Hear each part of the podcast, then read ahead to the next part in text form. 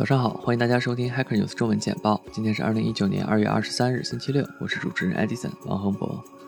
Hacker News 中文简报每日会为大家播报过去二十四小时内 Hacker News 最火的新闻、文章、讨论等消息主题，希望可以为中文听友带来最及时的消息动态。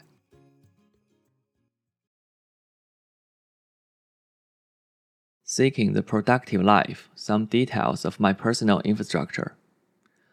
工作效率是一个很重要但又很虚无的概念，会被很多因素影响。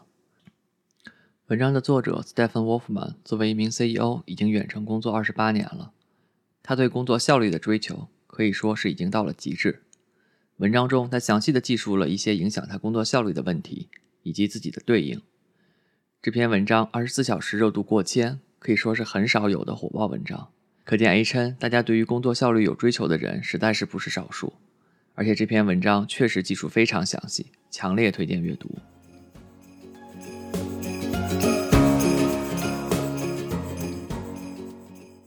Google ends forced arbitration for employees。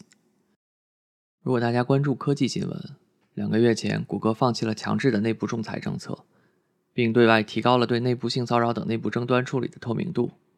这个政策在湾区引起了很大的反响，eBay、Facebook 和 Airbnb。马上也跟进修改了自己的政策，但是这个政策只是针对自己的全职员工，并不包括为其工作的数千名 contractors。近日，谷歌完全终止了自己的强制内部仲裁政策，即使是 contractor 也享有同样的权利。当然，这些只针对直接跟谷歌签约的 contractor，第三方公司的签约公司的雇员还要遵循他们自己的政策。不过，谷歌会知会他们政策变化，会不会跟进要看签约公司自己的情况。A 深评论区，大家集中讨论的是这些科技巨头的合同里关于工作设备的隐私和监控的条款。基本结论是，在工作设备上，员工是没有任何隐私的，不要做任何和工作无关的事。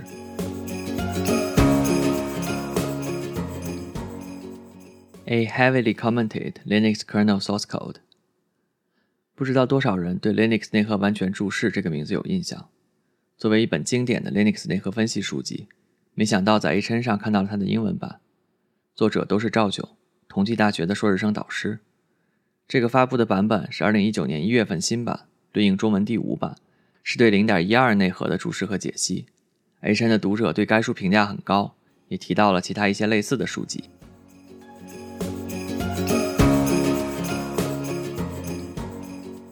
Mark Zuckerberg promised a clear history to almost a year ago.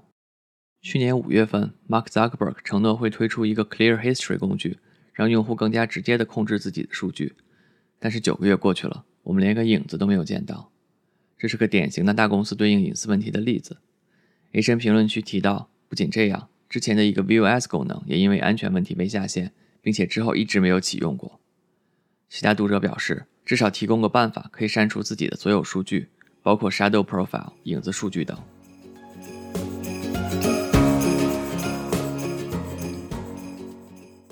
Hayabusa 2 Japan Starcraft Touchdown on a Asteroid。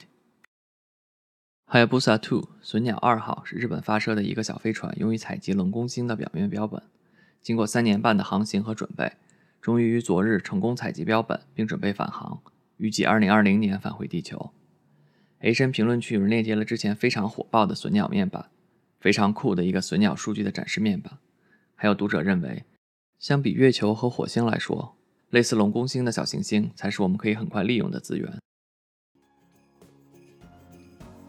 以上就是今天的 Hacker News 每日简报，感谢大家收听。本次节目由 Edison 在 Auckland New Zealand 为大家播报。我们下次再见。